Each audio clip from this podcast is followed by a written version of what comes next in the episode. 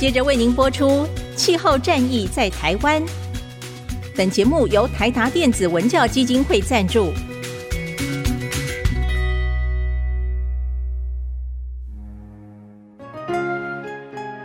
换装一颗 LED 灯，一年减碳七十公斤；喝咖啡使用环保杯，一年减碳四点零一公斤。上班出门前记得把保温电热水瓶的插头给拔掉，一年减碳一百五十七公斤。面对气候战役，对抗地球暖化，可以是个人的事，更需要政府及企业的参与。台达电子文教基金会邀您一同寻找既能提升生活品质，并可大幅提高能源使用效率的提案。欢迎收听《气候战役在台湾》。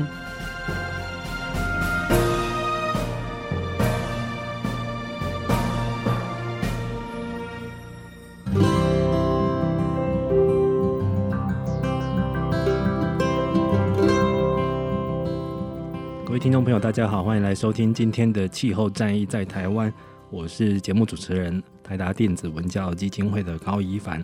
那我们这个二零二二年第三季的这个主题哈，我们把它定调叫做减碳黑科技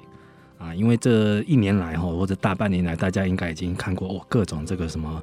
二零五零要净零啊，未来要减碳几趴多少亿吨的这种。啊，因为为了抵御全球气候变迁跟这个暖化的这个需求而来的各种的探讨哈，所以各方对于各种可以帮助节能减碳的新科技或新技术都非常的焦虑，有需求这样子，所以我们这一季就专门来开放来探讨，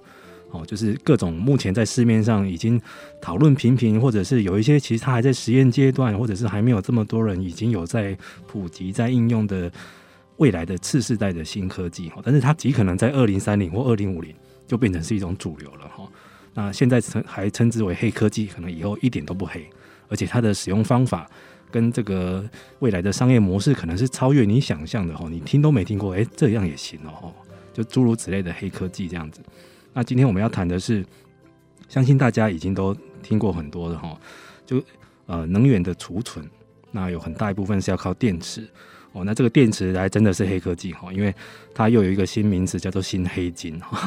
就是未来的这个黑色的黄金哦，就是以后这种电池类可能就是未来的金矿所在这样子。那我们今天邀请到的是啊，也是我的好朋友哈，远远见杂志的副总主笔林凤琪小姐，凤琪好。哎、欸，主持人一帆好，很高兴来上节目，各位听众朋友好。凤琪，我就是看到他之前在远见杂志有一个封面专题哈，写的就是。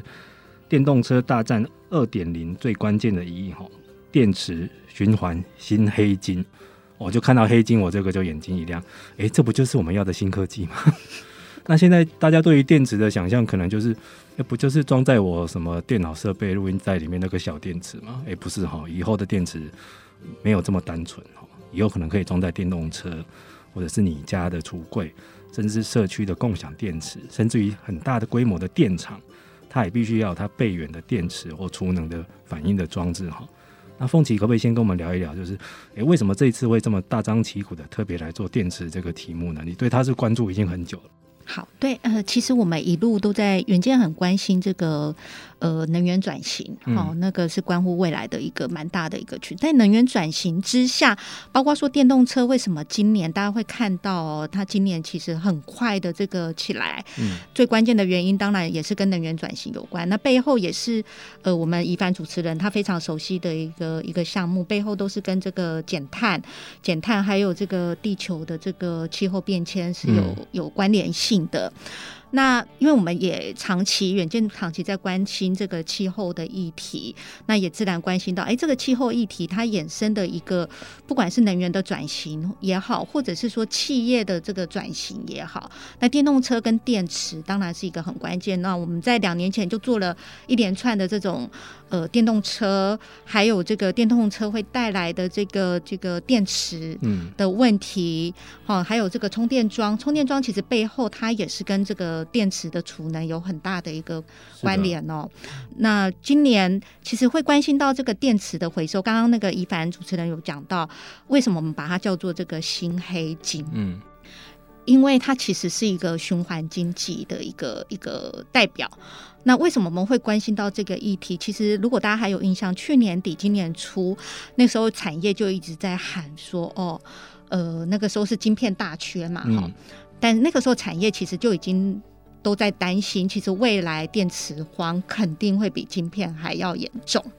对，为什么呢？一来是这个电池它的这个供应链。好，各国都已经把这个电池当成是国家战略的一个很关键的一个产业，嗯，它不只是半导体要拉回他们本国去做。好，美国是。是一定是这样，然后欧洲也喊出说他们要自己在欧洲境内建这个电池的所有供应链，因为现在整个电池的产业最大的这个有话语权的都还是中国啦，哈，宁德时代这些，对，即便是像日本、韩国，他们现在也都很担心他们的这个地位都其实已经拱手。让出最担心的其实是日本。好，那回到这个部分，那我们有就在想说，哎，那到底在这个产业的变化，因应这个能源转型整个时代的趋势之下，产业的变化之下，到底台湾的产业还有没有机会？大家在讲说电动车，台湾已经看起来是已经有一个 Tesla 概念股了，供应链不是都有了吗？对对，那电池到底有没有机会呢？嗯、那其实如果大家还有印象，今年年初还有很多媒体在关注说，哎。锂铁电池，嗯，锂铁电池最近这个这个台塑，我们台湾一个制造龙头台塑集团，嗯，他们也说喊出不会在电池这一块缺席嘛，所以他们也要在台湾盖这个锂铁电池厂。嗯、那包括红海，红海他们其实在高雄的那个其实锁定的也是锂铁电池厂，但大家其实可能比较不清楚，真正在这个动力电池，我们讲可以驱动这个电动车，嗯。其实都还是离三元才是主流。嗯、那台湾其实，在离三元，刚刚我们有提到，台湾在离三元其实基本上已经错失了那个产业的先机，嗯、因为它是一个呃非常高度资本支出，然后需要国家政策去支持的一个产业。嗯、那台湾到底现在还可以做什么？所以我们后来才会决定说，哎。在一直去爬书，发现说，其实电池最关键是它的原物料。你你如何让这个原物料跟它这个整个呃使用的这个系统，它其实是可以在自己的本地当地是可以循环、无限循环，然后回收再利用，然后建立这样子的一个市场的系统，循环好的系统跟一个回收好的机制，是台湾现在要赶快去布局的，因为全球都已经在挖取这一块。是的，所以这个其实下一波未来的这个科技大战哦，可能大家现在常常听到什么护国神山啊、晶片啊，哦，台积电什么几纳米几纳米，这个可能再过几年就是关键名词会转而叫做电池，甚至是各种储能的设备或材料哦，甚至于刚刚凤琪有提到一个很重要的概念，就是它未来必须要是个循环经济的哦，这些电池材料用完要再回收或者是再梯次使用哦，就降阶使用这样子。那这些东西其实充满了各项各样的想象空间，也难怪现在不只是台湾，全世界都动了起来哈，而且是要请国家之力去抢这个次世代的电池产业的一个商机这样子。那也因此出现了很多新的新闻名词，大家已经如果有在关注这方面的进展，应该会常常听到。今年哈，因为这个可能俄乌战争也稍微推了一把了哈，就是因为要建立电池的这个关键原物料，所以出现了各种好笑的名词，就是。啊，这个雪菇哦，就是它的菇的这个元素，是不是从非洲的什么国家来的？这个不人道的生产的过程啊，更好笑叫妖孽事件，因为它有一个很重要的镍的元素，今年涨价涨得太夸张了。嗯凤琪可不可以赶快帮大家来补充一下这些小知识？什么是雪姑？然后又有什么何方妖孽呢？对，哎，对我我们做完这个专题之后，发现读者很大的回馈就是，哎，你们那个雪姑妖孽到底怎么回事？是宗教题材的。对，所以其实很有趣哦，因为我我我自己一路在研究这个，我们刚刚谈到这个，如果。电池产业最关键的一环，除了说你的整个循环系统友善的一个环境之外，还有一个矿产。嗯，矿产也是大家最近很关注的一个议题哦。所以从四月以来，那个我们的那个呃首富 Tesla 的这个创办人，嗯，他就一直说啊，电池已经涨到，就是矿已经涨到他受不了，他甚至要去不排除自己要去买矿山。那个就是我们刚刚讲锂三元里面有很关键，一个是锂，嗯，然后鈷。跟镍。就我我们刚刚主持人有提到雪菇妖镍，就其中占了两个离价，其实也也很也很严。离到照道理讲，离不应该这么缺才对啊。对，锂应该是很比较平常可以见到，它不应该这么稀缺。可是因为电动车未来的一个需求量还有储能，嗯，它都跟电池有关系，嗯，然后造成大家一个预期心态就开始抢。好，然后有一些有矿产的国家，它开始禁止出口。嗯，好，那回到刚刚雪菇，雪菇就是一凡有提到，就是说，其实全球有三分之二的菇含量是在非洲的刚果。嗯。那非洲的刚果的钴矿有绝大部分是掌控在中国的，因为他们是电池的这个产就大国嘛，哈、嗯，所以掌控在中国的手上。就是中国去刚果买的那些矿脉矿产。对对对，好，那回到我们不谈这个谁掌控哈，它其实因为现在这个大家如果还有印象的话，都知道。呃，过去非洲因为这个矿产丰富，嗯、那它整个在采矿的过程用了很多童工，嗯，好，那可能就有一些这种虐待童工的事件，比如说像钻石，好、嗯，有一部《血钻石》电影，里奥纳多演的，对，对，对。就很有名。那鈷同样也发生这个问题，嗯，鈷。最近这个这个需求量大增，然后它的那个也推高它的这个价钱哈，嗯、所以它也产生这个它在生产的过程大量去就是使用童工，那可能造成虐待童工这个事件，就造成这个他们讲这个叫做雪菇，犹如血钻石的翻版了哈，嗯、所以叫做雪菇。那我给大家一个数字哦，为什么为什么菇这么鈷的未来的地位会肯定会比石油还要重要？因为我们在收集资料，就有看到这个这个很关键的数据哈，钴到底有多重要？中国大陆的这个国家物资储备局，它对原油的安全库存只是三天的全球供应量，就是说中国他们在要储备一些安全的这种战备物资嘛哈，嗯、那它储存原油，它是只有准备了这个全球的三天的量，但它在储存钴上面的安全用量是十五天。哦，那这个重要性超乎石油的感觉。对对，远远超过，嗯、可见这个钴是非常重要的。嗯、那同样，这个重要性就也造成后面一连串很很这种，不管是它的产业链或什么，造成一些比较不人道的、嗯、的一个一个部分，还有一个危机啦哈。嗯、所以再来讲这个这个妖镍。妖孽的话，大家如果何方妖孽？对，大家如果对这个金融市场有在关心的话，我们今年年初有一个这个妖孽事件，也是震惊全球。嗯、那为什么会有妖孽事件？那个就是英国的那个伦敦的金属交易所 LME，、嗯、它其实是一个百年交易所，非常非常有历史哦。大家都知道，很多金融的这种交易的原生都是从英国这边、嗯、这边去开发发展出来的。在全球来讲是一个很关键，在金属交易的市场上，结果没想到因为镍的价格暴涨，然后今年三月发生的，然后中国的青山控股他们有一个这个空单，就是三十万吨的镍遭到轧空，嗯，哦，就是有有市场听说是俄国那边在跟他们对做了，哈、嗯。结果就是遭到嘎空之后就，就就整个就是，就像今天不是有发生那个有一个人当冲，嗯，六点多亿，然后就就 就那个单子就没没办法，他没办法入账啊，他没有钱可以入账。哦、那个中国青山控股那个时候也是发生这样子的一个一个状况，他等于说没有钱可以去入账去填那个他之前那个单，结果后来呢，LME。呃，伦敦的这个金属交易所居然做了一个决定，也是那个让大家很傻眼，全球很傻眼。他说：“哦，那今天发生的事我们都不算账，就当没有。”对，你无法想象哎！你如果想可以想象说，哎，我们中呃台湾的这个证券交易所现在可以不认账子。对，我今天的交易所有的我都不认，嗯、我今天就当做那个呼呼哎，嗯，就不算，就今天白过了。嗯、对，你就会觉得那个是史上最大的一个丑闻，就是因为一个是需求太高，然后涨价，加上背后有金融操作，嗯、一连串的变成一个。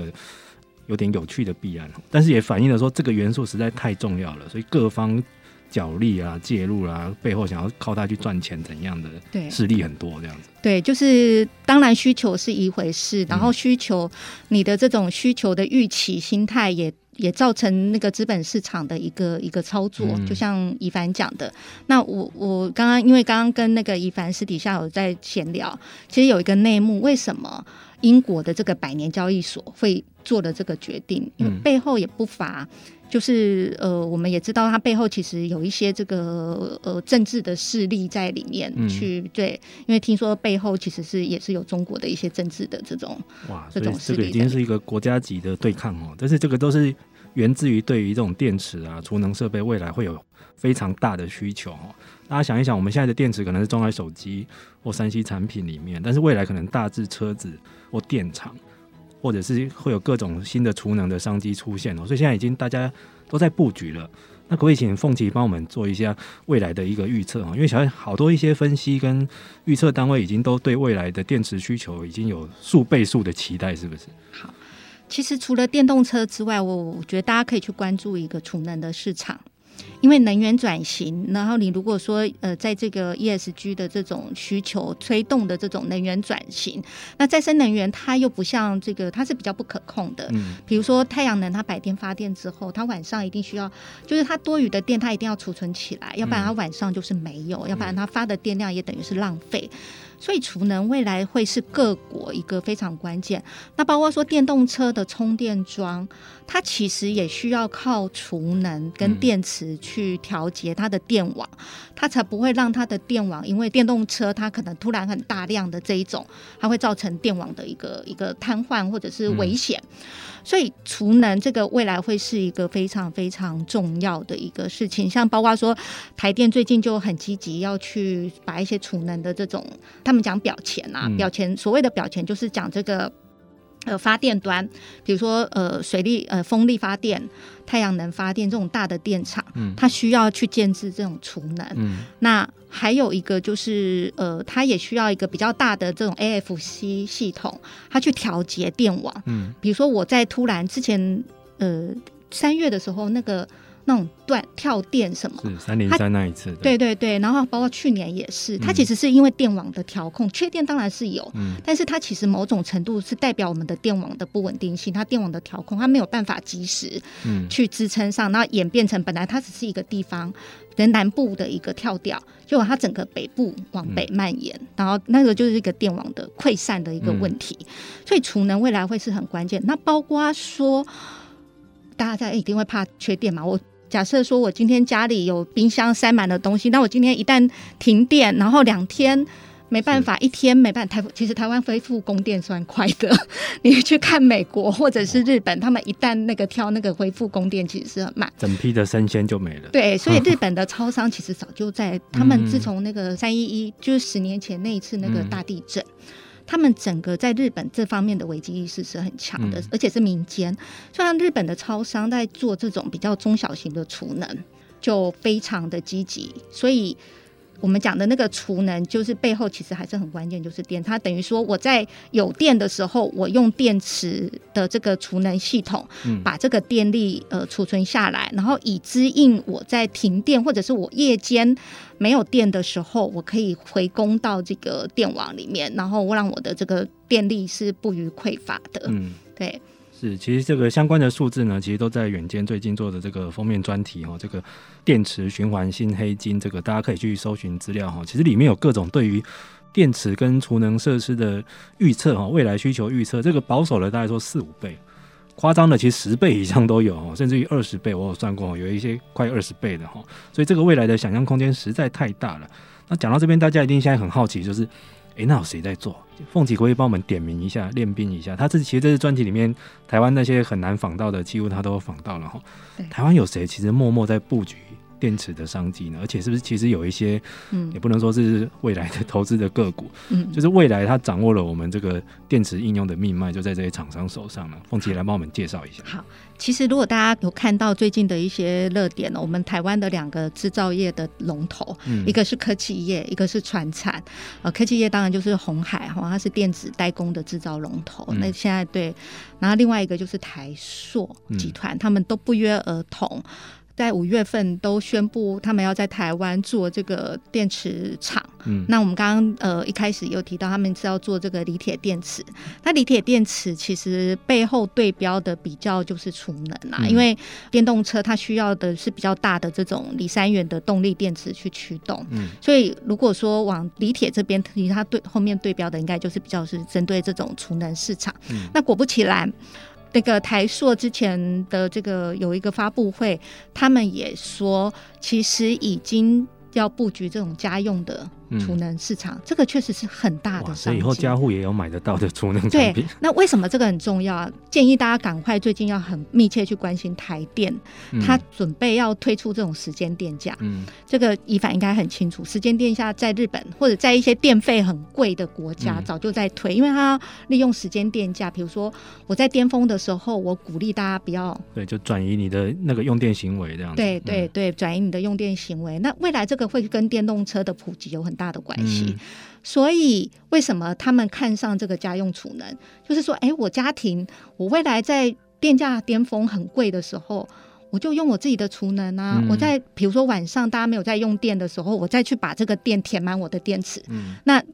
电价很贵的时候，我就不要去用电网上的，我就不要去用台电的电嘛，嗯、我用我自己储能释放出来。所以其实台塑看到的是，已经他已经看到，在时间电价随着时间电价的这种制度的推出，它一定会往嗯，对家用的储能一定会跟着普及。其实这个是有点未来。呃，能源民主化的一个一一个慢慢的会实现的一个进程哦，因为像当初德国也是鼓励大家加户装太阳能嘛，哈、嗯，那过了几年后，他们就鼓励啊、呃，如果已经有装太阳能的，他再鼓励你装储能的电池。因为通常就是这样，因为德国电价是台湾的四四倍以上哈，对，多十块以上哈，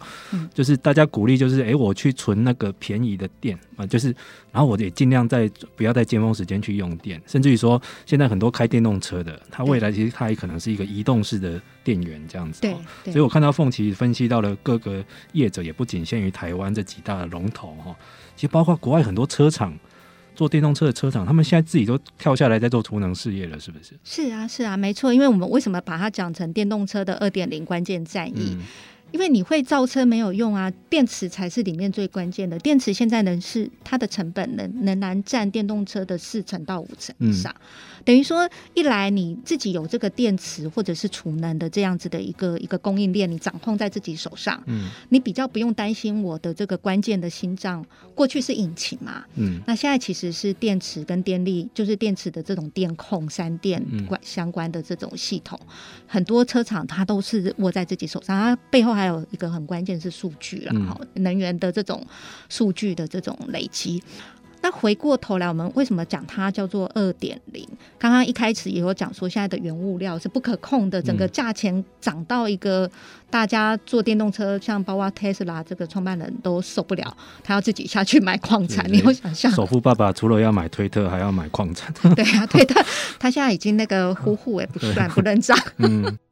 对，所以但是电池这个部分，就是从这一连串的演变下来，大家都知道它是非常未来，不管是说你的能源转型、你的储能也好，或者是你电动车，你都缺不了电池，所以很多车厂就跳下来自建这个电池的这种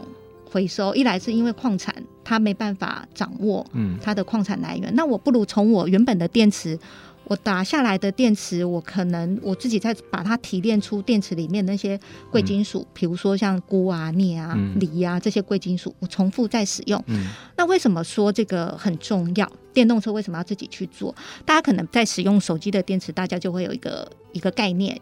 哎，我手机电池用到第二年，嗯，我可能刚买的时候很快就充饱电，然后充饱电现在都充不到一百趴，对，都停在九十几趴这样子。对，充饱我可以用很久，可是随着它那个耗损使用率，哈、嗯时间一久，它耗损，它电池会越来越衰老，那它可能的容量。电池的容量，它就没有办法再充满一百帕，它可能只剩下九成、八成，然后会递减。嗯、电动车更严重，因为电动车的驱动，而且它、嗯、它的这种要适应路况的、嗯、或者是气候变化，它的那个耗损会更快。可是电动车又比电池，它是更讲究这个电池的这种使用的安全。它跟手机又不一样哦，嗯、手机比较不会有电动车，你一旦电池出什么状况哦，那个在路上会出事情。它的使用严禁是最严酷的了哈。对对，所以。给大家一个数字，你的电池的以目前电池的技术啦，你的容量如果呃只剩下八成，从原本我新车进来是可以充到百分之百，我现在只剩百分之八十。以它的电动车的安全规范，它是必须被打掉的。所以以前大概八十趴以下，嗯、或五到八年之后，车厂就必须要回收这些，或者是鼓励车主要换电池。对，但是这些换下来的其实还是可以用的，是不是？对，你你可以想象一个东西，我可能我还有剩八成的这个容量，我居然就、嗯、那一来，它如果要被丢到废弃，那其实太浪费了哈。不止浪费，它其实对生态会是一个浩劫。也是，嗯、对，因为它包括说大家如果有在关注，其实中国大陆前一阵子。呃，发生很多这种爆炸事件，嗯，很严重的爆炸事件，其实都跟这个废电池的储存是不当是有关系的，嗯，对，所以变成说车厂它一来，它为了要降低成本，掌控原物料的安全，好，它一定要去建这个回收机制。嗯，那这个也在在也在各国哈比较几个比较呃电动车发展比较快的，比如说像中国、美国、欧洲也都在规范这个，嗯，你车厂一定要负这种生产责任制。不管是中国是最早的哈，二零一八年就要求了。嗯。对，为什么中国最早？因为中国其实早就历经这一波。大家如果有印象，他在那个二零一二年的时候大撒钱去鼓励电动车。嗯、那哎、欸，那时候真的造车很便宜，我车子出去我就可以申请补助，嗯、我不管车子能不能跑，真的，对只要有做就可以领补助。所以他那时候很多电池的回收位就是。电池根本就不能动啊！哦、那你出厂之后，电池不能动，那回收又是一个麻烦。那中国后来意识到这个问题，所以以后会有电池垃圾山这种东西。对，对，那我们刚刚也讲到，其实很多爆炸问题也都是跟电池处放。嗯嗯、所以中国已经意识到这个，可是它要如何让这个电池是容易回收、循环再利用？它一定要从源头管制。比如说我出厂的时候，我就给它一个一定的规格，我不能一下子是圆的，一下子是扁的。我光是回收，我要拆解。我就很麻烦，就等于就是以前的那个生产者责任这个制度的延伸啊，只是未来针对这个车厂，针对它的电动车的电池，对业者都必须要有回收责任。只是说业者回收回来，他也不是傻瓜，他会给他降阶或者是梯次使用嘛。对对，刚刚有提到，其实最最末端啦，才是打到这种整个我去提炼矿嘛，然后把它打掉，重新再炼。但其实中间我们刚刚讲八成电力，它就要。太易了，我们讲它是太易电池的电池的退伍弟兄们。对，那其实，在八成业界有去做过这种调研跟研究，嗯、因为它其实是是也需要一个一定实验跟数据的累积，才能够知道它怎么去做梯次利用，嗯、然后它的电池管理怎么去用，才不会让它呃有危险嘛。所以后来我们。采访很多专家跟产业都说，八成到四成这个区间，嗯、电池容量八成到四成，它还是可以降阶再利用的。嗯、比如说我不能用在电动车，哎、欸，那我可以用在家用的储能啊，嗯、因为储能它比较不用需要那种高速充放，它的需要的充放次数不会像车子每天在跑，对，它可能久久一个礼拜几天一次就可以。对，而且它是慢，它可以缓慢，嗯、它对电池的要求不会那么高规。嗯、对，甚至我可以用在。其实现在坊间已经很多这种，只是大家不知道。其实我们后来问很多业界，就还跟我透露一个秘辛。他说：“哎，你知道你去光华商场买那个五百块的这个这个这个充电宝？嗯，他说只要是大家一定都会有充电宝嘛，只要是五百块以下的，大部分都是 电动车。所以原来我们不知不觉已经买了很多这种太液。”太液下来的电池哈，对，它把它拆解下来变成那个小电芯，有没有？是是就是大家如果有印象那种三号电池那个小电芯，它就可以做成那个充电宝，然后再买。其实已经早就这个生意早就有人在做了。OK，所以证明这的确有很多再利用的空间啊。我刚刚会讲退伍弟兄，就是大家可以比拟一下哦。以前很多在做志愿役的军官弟兄们，其实他可能退伍下来也才三四十岁，还身强体壮，就像这些太液电池而已。它只是容量到八十趴了，但是它到四十趴这中间还有很多使用的空间哦。这一次凤琪在专辑里面也整理了很多这个车厂已经默默在打这个电池循环站的布局哈。我来帮大家介绍一下，像是大家很熟悉的，以前可能有听过这个日本的尼桑，它那一款 Leaf 哈叶子这个电动车哈，其实它很早就在收集它退下来的太液电池来做使用，甚至于我这次哇，真是大开眼界。现在包括德国的这个双 B 啊、奥迪啊，哈，还有这个甚至于台湾的 Gogoro 跟光阳，其实都有在这方面的布局哦。哦，大家可以注意一下哈，因为以后退下来的电池这么多，但都还可以用哎。哦，那以后怎么用？哎，大家就可以各出奇招了。搞不好很多应用？状态是还没有被发现的哈。那还有这是那台湾一定大家要想说，那有哪些是已经台湾可以看到的呢？大家如果常听我们这个节目，一定知道说，啊，我们台达在帮高雄这个纳玛夏民权国小盖的那个新的小学哈，其实我们也帮他装了储能装置，所以他后来就变成除了他自发绿电之外，他再透过储能装置，他现在已经是一个正能量的建筑哦，他发的比用的还多哈，所以已经有这样的本事了。凤琪这次有介绍到小林村这个，我我也是一样在高雄，我在附近呢。也是大开眼界，小林村现在已经也是一个储能社区了，是不是？对，应该是说小林村他们那个时候有一部分，它不是整个哈，嗯、但是它有一部分，它整个是循环再利用。它的那个储能的有一个实验场域在小林村里面，那是中科院的这个飞弹所的团队、嗯、他们去打造的这个。用意也是让这种偏乡，它的电力可以自产自出，嗯、然后它还可以循环再利用。可是他们那时候为了去打造这个偏乡的储能系统，因为电池很贵嘛，嗯、然后又缺嘛，那怎么办？他们就把脑筋动到太易电池。哦，所以那时候是直接跟国内的业者先要求。对，然后大家也都知道，国内就只有纳智捷。嗯四轮的业者哈，那智捷对，好像还有一家那个利凯做巴士的，对对，电动巴士，然后我们就去跟这个纳智捷跟利凯，就跟他们说，哎，你们那个太毅电池我们拿来，因为他们一定要先做实验，嗯，先做实验试验看看能不能安全，然后电池管理系统要怎么写嘛，嗯，所以后来就在小林村这边做了一个很好的这个示范，嗯，哎，也确实当他们实验成功了，他们在小林村这边打造的那个社区，它是用太毅电池，嗯。然后它是用这个太阳能发电，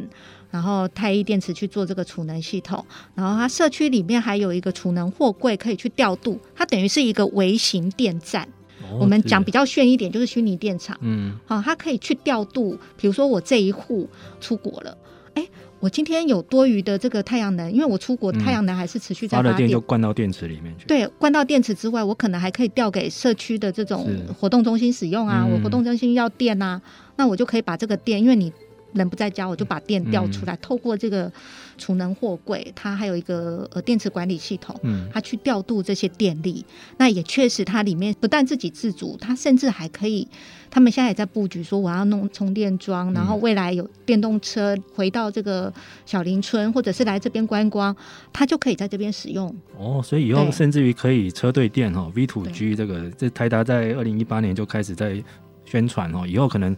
电动车这个卖电也是一门生意哈，比如说我今天开到某休息站啊，我就车子接充电桩，然后充电桩就说你有没有电可以卖我哦，里面的卖场需要电，然后车子开走后不用付停车费，又赚了几块钱，这以后有可能哦。我刚听凤琪在讲这个电动车退下来这么多哈，以后全世界几千几万几亿台电动车退下来，再过几年会不会我们就在虾皮买这个啊？这个特斯拉退役电池状态良好，几成新。然后就会有家庭主妇去标说，我的冰箱需要一个储能装置，这样大家不要笑话，以后搞不好会是真的事情哦。诶，那现在好像还有一些我们很难想象以后可能会成真的电子的应用状态哈。我看到凤姐也有写到这。现在还有这个，以后电动飞行器上面也可以有电池，是不是？对，我刚刚也是私下在讲，其实以前觉得大家在讲到台湾电池产业，那时候还没有讲到循环的这个回收再利用，他还在讲说台湾电池到底在电池产业上面还没有一些关键的一个一个地位，那所以才会呃，今年年初很多人在讲说，台湾其实只剩下锂铁电池，嗯，因为离三元基本上一来我们没矿产，二来我们没有汽车的就没有电动车的这个。个出海口，第三，我们政策也看不到有支持的力道在里面，所以基本上电池要产业要发展。确实是不容易，所以那个是去年底、今年初，台泥旗下那个能源科技哦，它、嗯、也是做锂三元，它在高雄投资一百二十亿去盖这个锂三元电池厂的时候，嗯、而且才一点一 G 瓦，一点一 G 瓦是什么概念？它其实不到宁德时代的百分之一，哎，算是一个小小的，非常非常非常小。所以那时候其实产业不瞒大家讲，其实产业都没有人看好，嗯、一来因为它。它不是一个大规模的制造，嗯、然后它又没有出海口，那时候还没看到嘛。做出来给谁用啊？对，给谁用之外，它成本还很贵哦。嗯，因为它我我量没有那么大，我成本还非常贵。哎、嗯，到上个月我们就看到，哎，这个月这个月就看到哦，原来那时候大家业界不看好，还觉得哎，台泥为什么要做这件事？那时候大家比较方向是放在说，哦，他可能是自己为了水泥的这个要减碳的布局去用，他要碳权的抵换，他为了这一块在布局。结果前几天新闻出来，他们早就打进了英国的一家飞行器的新创，而且这家飞行器新创是是全球还蛮前三的一个很大的，也是一家独角兽。对，也是一家独角兽哦。原来它其实它的能量密度和它的技术水准早就已经是获得这种飞行器，大家知道嘛？哈、嗯，飞行器你就想象成未来的呃飞机，嗯，好那种比较中小型的，不是空巴那一种，它其实是未来会是一个很关键的一个移动载具。我感觉真的已经不远了，因为现在不止这种城市的小飞行器哦，嗯、现在其实连大型的飞机也在未来想说应该要装电动飞机，因为他们也是为了要减碳然后做燃料转换。嗯但是这个消息证明了，这个未来电池的应用空间是充满想象哦。以后不只会在地上跑，放在你家里还会不会停停耶哦。所以这大家对于这个未来的电池真的是要，诶用一些开放的心胸哈。我们刚用一些稍微有点开玩笑的方式来讲，但其实再过十年，怎么真的是有可能的事情哈。那像其实我们呃台达的低碳生活部落格之前有一篇文章也是介绍到这个澳洲。政府跟大学在合作推那种社区共享电池，用政府的经费，然后用户月缴十一澳元哈，就大概台币两百块哈，月费两百块啊，那这样大家就可以社区共用这些电池储能装置，就像凤琪刚刚讲那个小林村的案例，大家彼此的电力就可以互通有无，甚至可以互相中介交易。这个，其实我觉得政府之前已经开始有在试做这样的事情，像一些大型的新的落成的社会住宅。其实都已经有发电跟储能的装置，只是说能不能足以让所有的用户一起使用？因为之前的蛮多是用在公共空间的用电，好像停车场啊，还是什么大厅的那些照明之类的。但是到家家户户自己互通有，那个还有一段距离这样子哈。那我觉得大家也不要忽视台湾业者的应变能力。我们今天讲这么多，其实我相信业者早就布局很久了。我这次印象还很深刻，是凤琪写了一家民福实业哈，哇，这个是一个。电池界的隐形冠军呢，而且就在我们台湾南部。凤琪要不要跟我们介绍一下这一家神秘的公司？我也分享一下，其实我们为了找。找这个电池，明福它是一个很早就在布局电池回收，嗯，再去提炼贵金属。我们有一个名词叫做城市矿场，嗯，它就是把这个电池，因为台湾没有矿，没有产矿，但它如果把电池这个回收再去提炼，它就变成一个城市矿场的概念。这个其实呃，特斯拉的这个前技术长。早就在美国做这个电池回收炼金，然后现在也是美国很很被关注的一个独角兽。有一只独角兽，对，它是 Amazon 也有投资的。而且 Tesla 自己的技术厂都跳出来创，表示他连他自己都看到了。对，对他他其实搞不好自己早就看到，所以他二零一七年就自己跳出来，宁愿 Tesla 不做。或者搞不好以后做的比 Tesla 还大呢。对，他发现哎，我跳出来做 Tesla 以后要来求我这样的，开玩笑。好。哎、欸，所以民福其实他早就在布局这一块，可是其实我们花了很一番功夫才找到他们愿意这个现在是第二代接班，愿意出来讲这件事。嗯，然后我也讲一个小故事，其实我们就跟他约了要去采访，才发现说哦，那个如果大家有有去买六月号的这个远见杂志，就会看到、嗯、我一去觉得很被震撼，那个台湾的废车，嗯原来是进到。最后的这个最后一里路是在这个地方，嗯，然后他们每天要处理很多很多的这种车辆，然后车辆居然可以，你你能想象一部汽车，就是我寿终正寝之后，我进来，我里面可能拆解之后，我可能九成还可以再循环再利用，嗯，我只剩下最后一层是真的没办法，我必须进焚化炉的。嗯其他九层，包括说呃呃钢板，它可以炼钢，嗯，好、哦，那轮胎当然不要讲，轮胎它的橡胶它可以是回收再利用的，好、哦，那包括说这个里面的这个马达，或者是里面的电池，当然他们那个电池只是比较小的那一种，嗯，那种蓄电池、蓄电瓶，比如说我们车辆都需要有一些用电的那个，嗯、那那个他们早就已经做到循环在铅电池，几乎都可以用嘛。嗯、我看采访里面是写到说，除了这个。座椅的这个塑料不能用之外，其他几乎都可以再用。对，而且他们在布局的是，嗯，呃，他打算未来这个塑料，因为你如果烧掉就烧掉，嗯，但是我烧掉的过程，我用热去转能，嗯，他们其实正在布局所以还是可以变成能量哦。对，我在烧掉废料的过程，嗯、我把它转换成能量发电，嗯、我就再利用。嗯、他们其实是想把最后这一层一层五，还可以再把它呃创造更多的这种循环的的机会出来，嗯、就变成是百分百全循环。嗯。那这一家其实还蛮有意思的，它其实是那个民福，它背后的这个包罗万象，然后还有天人茗茶，嗯，有这个啊，竟然跟我们常喝的天人茗茶是同一个集团的，对，哇，那这个很低调哎，真的完全不知道，因为天人名茶就很有名。啊，对，但是民府就知道人很少哈，而且也是我也是看了凤岐才知道，就是其实台湾第一张锂电池的这个合法回收的执照，就是这一家公司拿走。是是是，他们为什么会去布这个锂电池？其实我们去采访的时候，他们也说哦，林小姐你来的太早了。你知道台湾现在锂电池的回收，嗯、因为电动车都还没还没那么多 量，还没那么大。对，嗯、但他们就真的很有远见，他们已经看到说未来呃车辆的这个一定会转换成电动车，他们一定要赶快去布局这个技术。嗯，所以他们其实很呃这两年。他们是五年前成立的一家子公司，去做锂电池的这种再生利用、回收的这个技术。那这两年也拿到这个执照，嗯，哇，所以这个未来的这个光电池，不管是在使用状态之下就很有商机，未来它的回收又是另外一门商机了哈。所以也才会有这个循环经济，这个必须要下在这个关键词上面。就是现在很多产品都是这样，从这个摇篮出生到坟墓哈，这个。中间的每个阶段都要想好，而且哈，我刚在想这个听凤岐在拆解民福实业的商业模式，我就在想说，这个如果可以转换成减碳的额度，